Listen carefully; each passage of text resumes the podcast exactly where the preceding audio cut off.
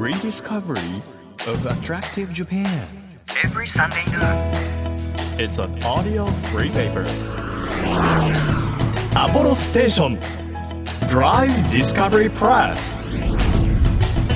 1月15日日曜日時刻は12時となりました。アポロステーションドライブディスカバリープレス編集長のホラン千秋です。大学入学共通テストが昨日京都を行われているということでもう 今日にね本当すべてをかけてと言いますかもうかけじゃないね全てを僕ぶつけに来たというか皆さんいや頑張ってるんだろうなあとセンター試験って言わなくなったんだよねいやもうあとちょっとしたらセンター試験って何みたいなジェネレーションギャップがまた生まれるようなことを作るよねほんとね。とか言いながら私もセンター試験は受けていない身なので あのセンター試験を受けてる受験する皆さん本当にすごいなってもうリスペクトしかありません。もうね悔いのないように全力を出せているということを私たちもですねあの番組スタッフも祈っておりますのでぜひ皆さん本当頑張れ頑張れ頑張れ、ね、桜が咲きますようにということで、えー頑張ってください。この番組はですね日本全国さまざまな場所にスポットを当てて普段気がつかなかった日本の魅力を再発見していく耳で聞くフリーペーパーです。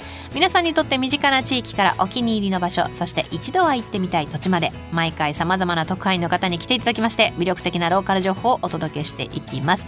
一度は行ってみたい土地といえばですよ。皆さん一度は登ってみたい山とか一度は行ってみたい温泉とかあると思うんです。ということで今週は先週に引き続き温泉百名山という本を執筆されました。温泉取材歴40年という温泉気候ライターの飯出敏夫さんをお迎えしておすすめの温泉名山たっぷりと伺ってまいります。楽しみにしていてください。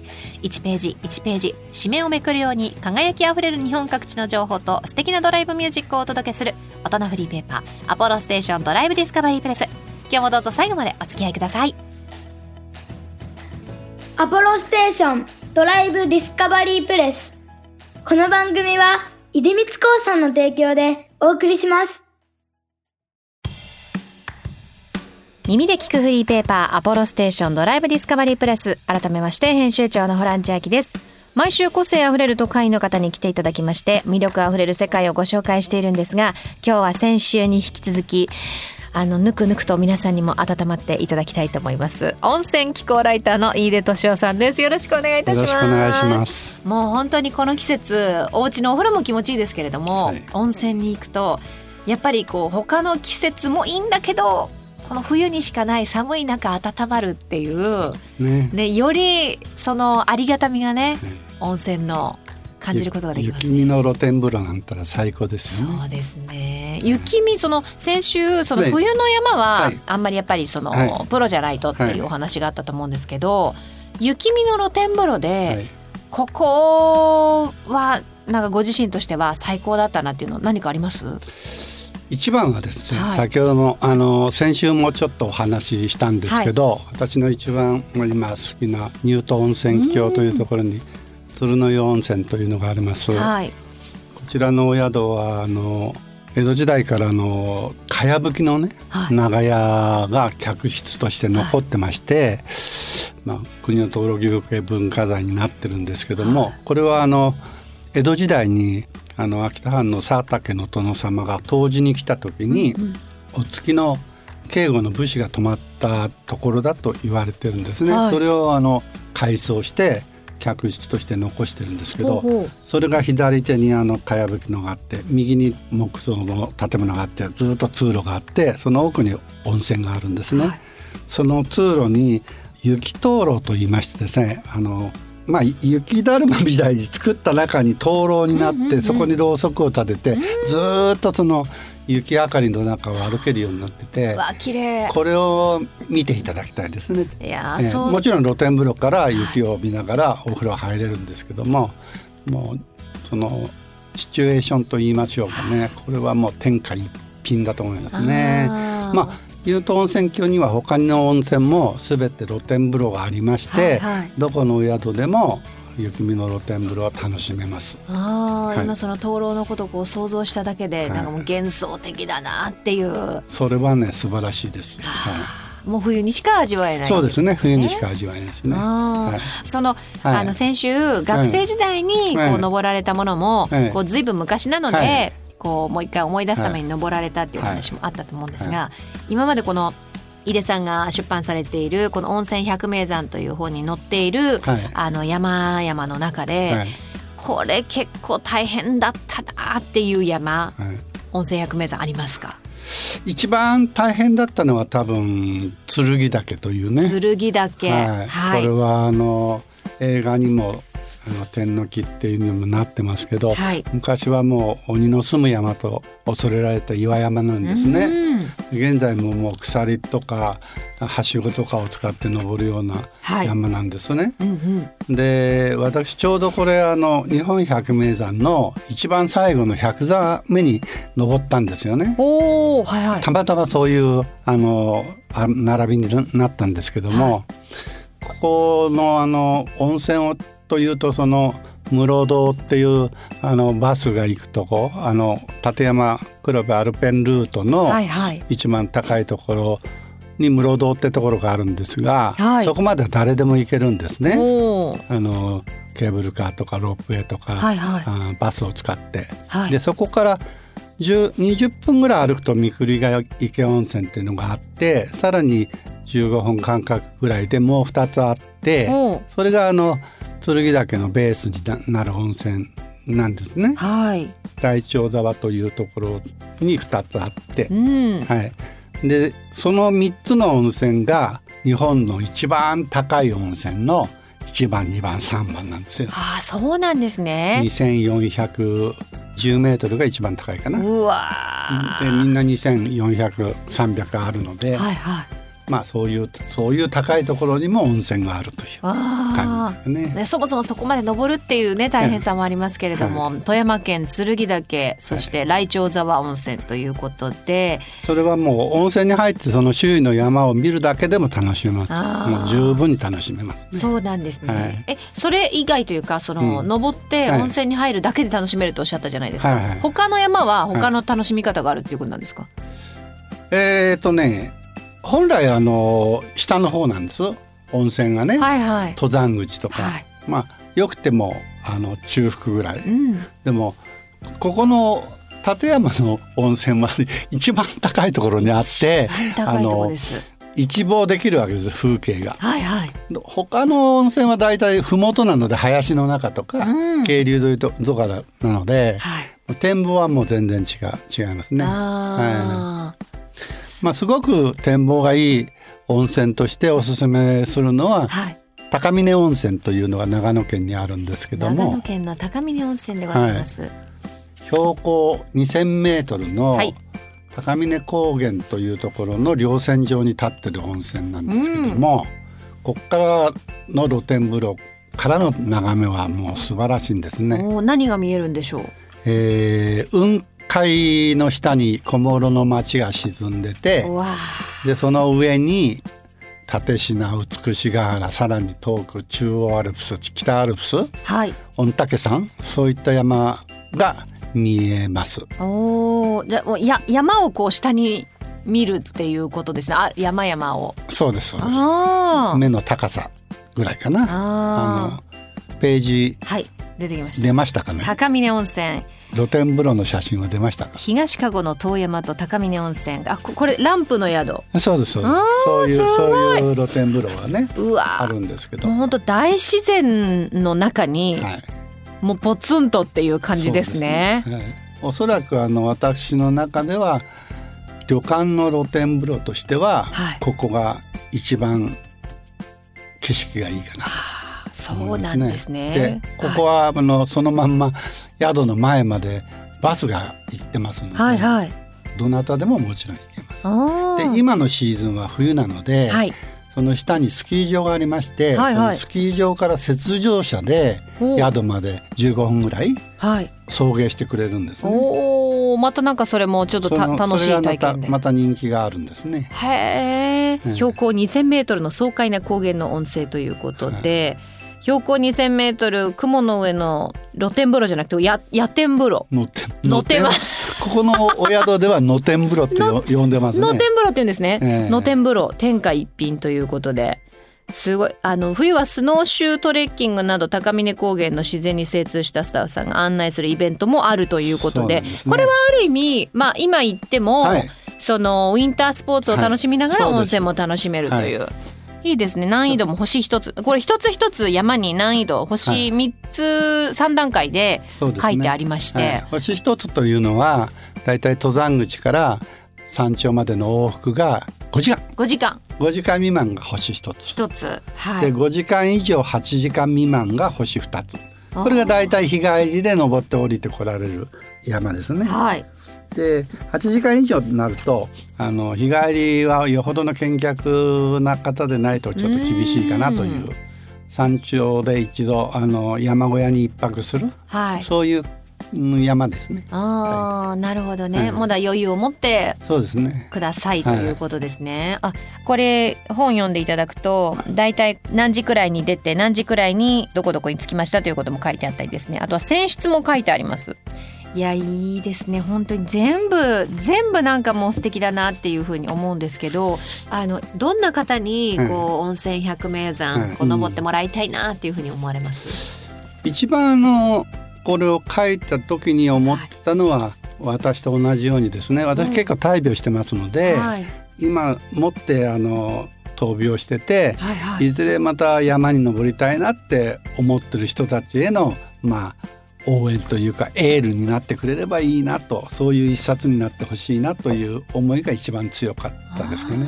それとじゃあご自身も、うん。井出さんご自身も戦いながら登っていらしたっていうことなんですかそうですねあの今から11年前に私あの悪性リンパ腫というのにかかってですね、はい。で抗がん剤で相当あの痛めつけられたんですよ。はい。で結構意気消沈してました。でようやく5年後ぐらいに、はい。なんとかまた山に登る気力が出てきてうん。で2016年に、まあ、2011年だからちょうど5年後ですか？はい。5年後に白山に登ってでもう一回残りの日本百名山を登ってみようっていう気持ちになったんですね。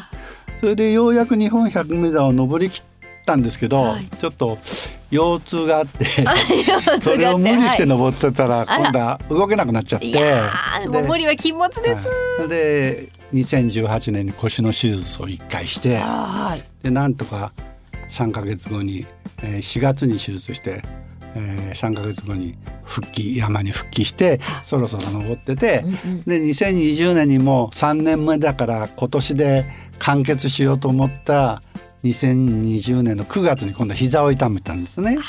でその辻はもうあの山は断念して、でお医者さんにはもうもう一回山に登るんだったら膝の手術しないと無理って言われてで2021年だから去年ですね。去年の1月に手術してでなんとか5月に復帰してようやく完結したんです。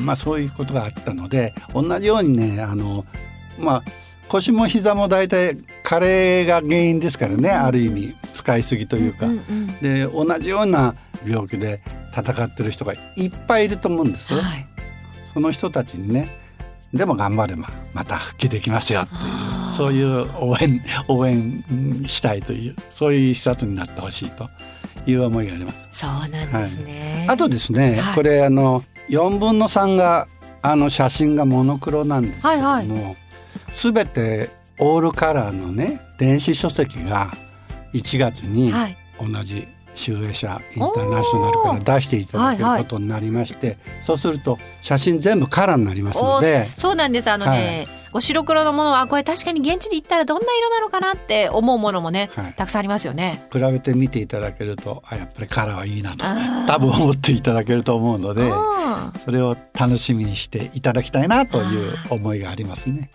本当にたくさんふんだんに写真が載せられていまして登頂した時のね記念の写真なんかも載ってるんですけれども、このお写真撮るのはどうでした？大大変でした？えー あのカラーの写真見ていただくとほとんど全部晴れだと思うんですけども、はい晴れてます、えーずっと晴れの天気があるわけじゃなくてですね。もともとはあのカラーで本にしたかったので、はい。晴れてる山頂の写真は必須だと思ってたので、うん。せっかく7合目8合目ぐらい登ってもですね山頂が雲の中でガスの中でって言うともう一回降りて日を改めて登り返したって山もいくつもあるんですよ。そうなんですね、ええ。そう見てたら大体こうまあなんていうんですか、ええ。雨降っててもおかしくないよなっていうふうに思うんですけど、一個も雨降った中で撮った写真がないんです。ないですね。はじゃあ一番ベストな状態を撮るためにい。登り直したりしました。登りながら回数にしたらもう大変な数、まあ回数ね登ってるってことですね。ですのでぜひあの 電子書籍でカラーの写真をうん見てほしいと思います。ね、1月下旬ということですね、はいぜひぜひそちら見てみてください。ホームページの方でもですね、はい。あの飯出さんいろいろご紹介されていました温泉と山について、はい。これは飯出さんのお名前を検索すれば出てきますかね？はい。それとあの温泉達人コレクションというサイト名なので、はい。あまあどちらでも出てきます。かしこまりました、ぜひぜひ皆さんの人生がまた豊かになるね、はいエッセンスになればなというふうに思いますので飯出さんこう2週にわたってありがとうございま本した。当になんか山と温泉と人生の深みみたいなものを教えていただきました。ありがとうございねま、す。あの体だけお気をつけてくださいありがとう。ございます。ありがとうございました。井出俊夫さんでした。ありがとうございました。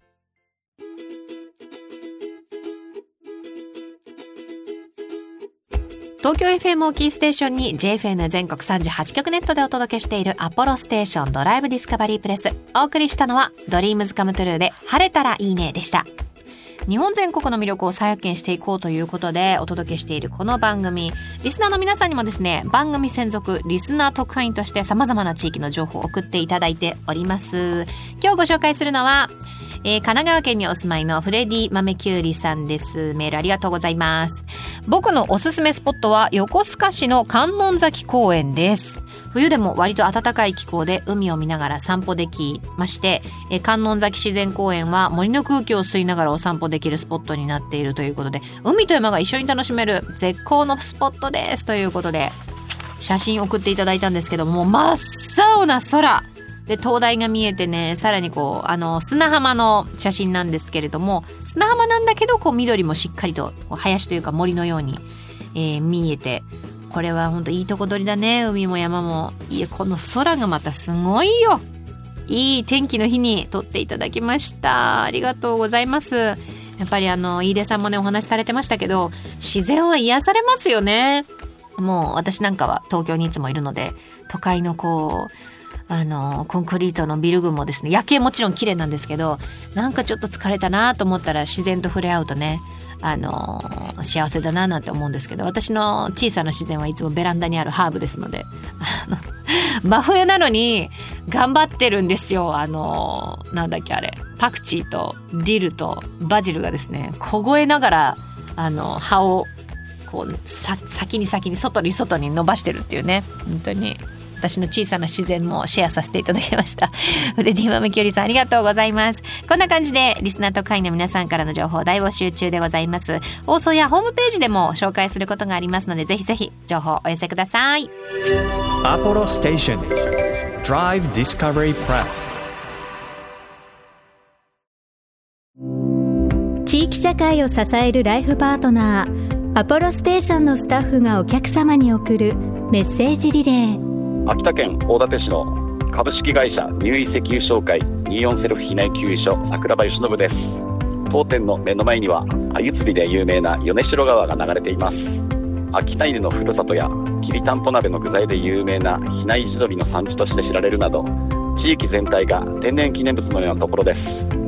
24時間営業のお店なのでいつでもフレンドリーなスタッフが対応しております。洗車も24時間洗えるドライブスルー洗車機がございます。冬場は融雪剤によって車が錆びやすくなりますので下回りの洗浄もおすすめです。またカーメンテナンス車販売にも力を入れています。愛車探しもお任せください。アポロステーション24セルフ避内給油所ぜひご来店お待ちしております。あなたの移動を支えるステーションアポロステーション。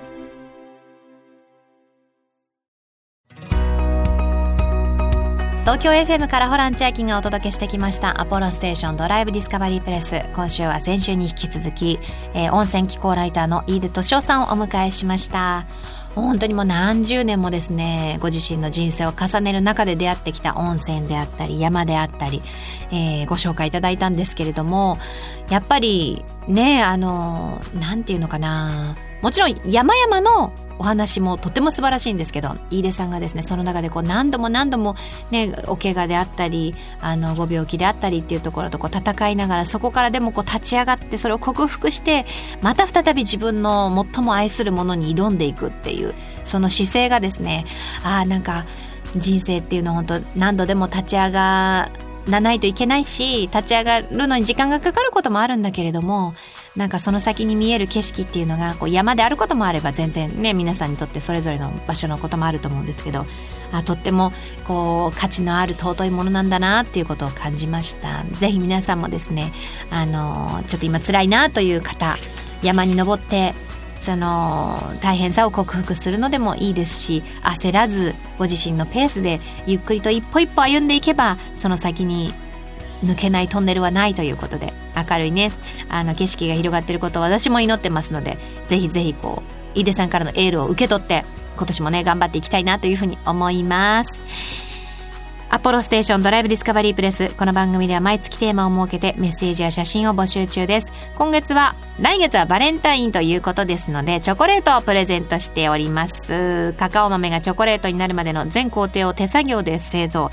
世界のビントゥーバーチョコレートアワードにおいて最高賞を受賞したグリーンビントゥーバーチョコレートのギフトセット。今月は3名様にプレゼントします、えー、欲しいという方はメッセージを添えて番組ホームページからご応募ください。月替わりの番組ステッカーもプレゼント中ですよ。今月は1990年神奈川県生まれ東京在住のえー、森まりえさんのデザインになっております。現在は CD ジャケットであったり雑誌の挿絵などを手掛けてらっしゃるそうですよ。こちらもメッセージとともにお待ちしております。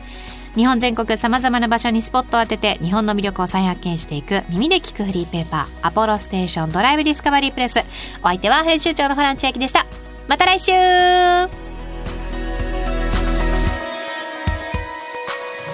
アポロステーションドライブディスカバリープレスこの番組は出光興産の提供でお送りしました。